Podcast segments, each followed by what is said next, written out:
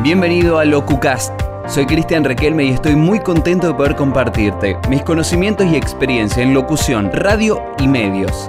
En los siguientes minutos voy a brindarte contenidos fundamentales si querés dar tus primeros pasos en la comunicación, crecer en lo que ya haces o vivir de lo que te apasiona. Técnica para tener más aire al momento de leer y al momento de hablar. Eso vamos a tratar en este nuevo episodio de LocuCast fue uno de los temas que más me sugirieron a través de las redes sociales. Habrán visto hace algunos días que hice una publicación consultándole a ustedes de qué les gustaría obtener más información. Y bueno, muchas de las consultas coincidieron en esto. ¿Cuál es la técnica que utilizamos para respirar los profesionales de la voz?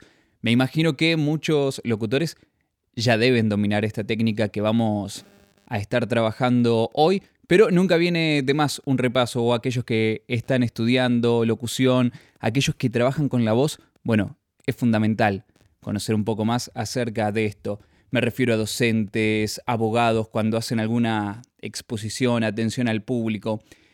Y, obviamente, por supuesto, los que se quieren formar en, en locución.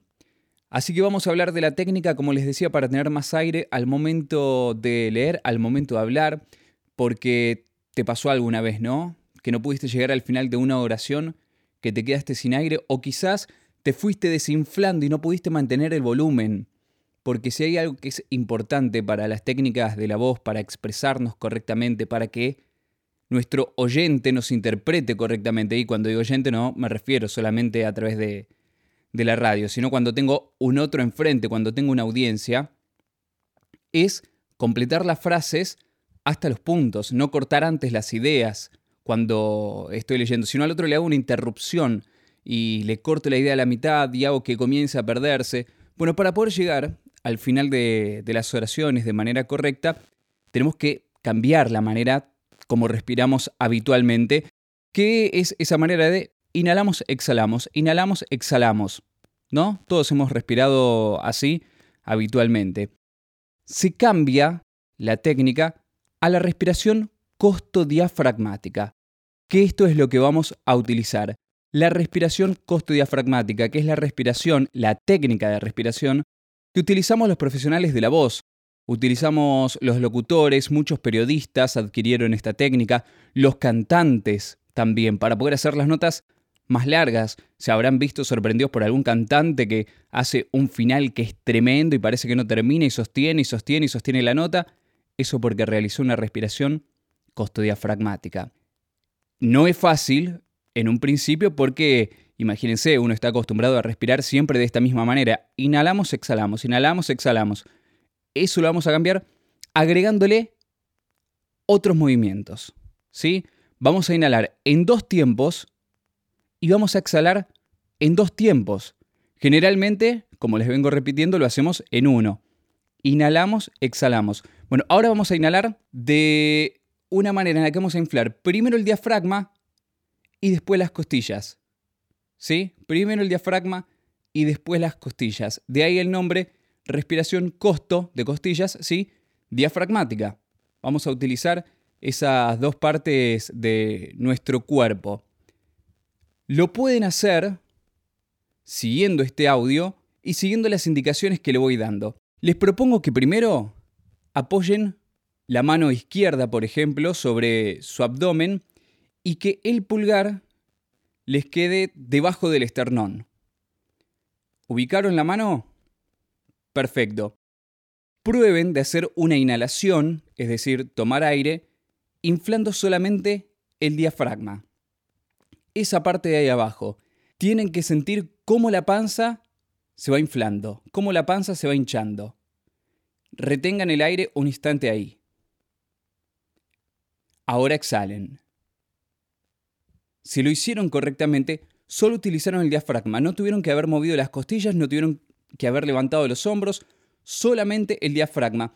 Quizás a veces jugaron, ¿no? A decir, mira, tengo panza embarazado y en ese momento utilizamos solo el diafragma. Esa es la manera en la que lo tenemos que hacer.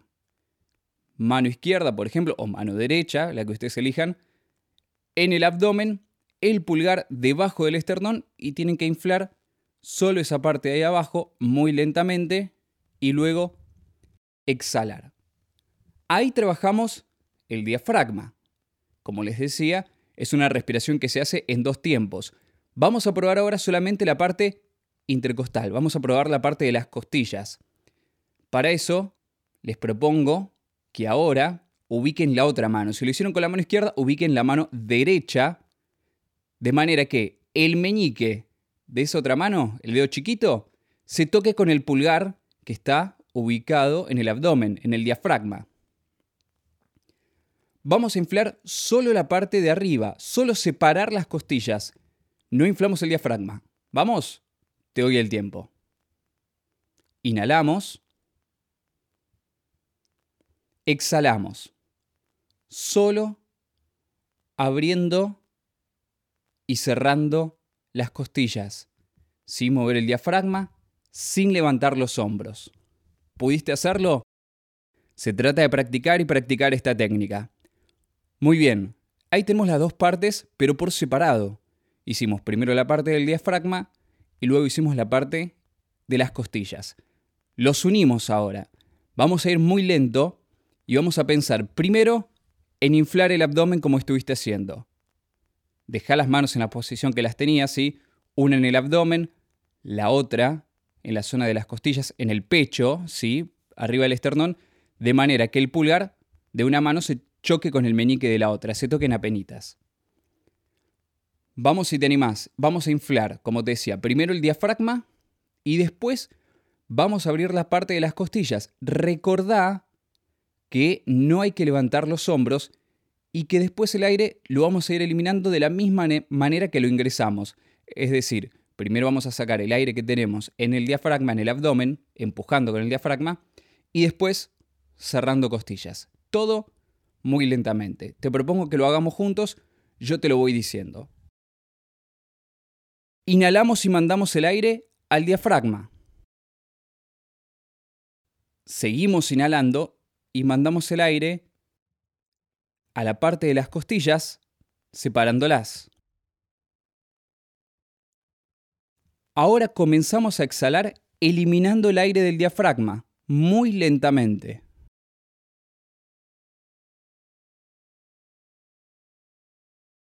Y ahora por último, eliminamos el aire de las costillas.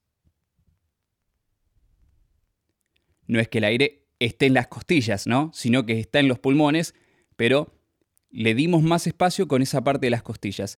Esto nos amplía la capacidad de aire para respirar. Esto nos va a permitir, haciendo una buena respiración costodiafragmática, llegar al final de las frases, utilizar y poder mantener el mismo volumen de la voz hacia los puntos seguidos, los puntos finales. Como te decía, es una técnica que demanda mucho trabajo poder agarrarle la mano y después poder incorporarla al momento de leer un texto, al momento de hacer una exposición, para llegar de manera correcta con el aire. Es práctica, práctica y práctica. ¿Por qué?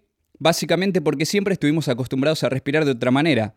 Un tiempo para la inhalación, un tiempo para la exhalación. Ahora son dos tiempos para la inhalación, dos tiempos para la exhalación.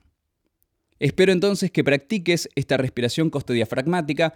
Si pasas por mi web, cristianrequelme.com.ar, te voy a dejar además un video para que veas la posición en la que uno ubica las manos y cómo se mueve la parte del abdomen y cómo se mueve las partes de las costillas. Y recuerda que siempre es recomendable consultar a un médico especializado en laringología y voz.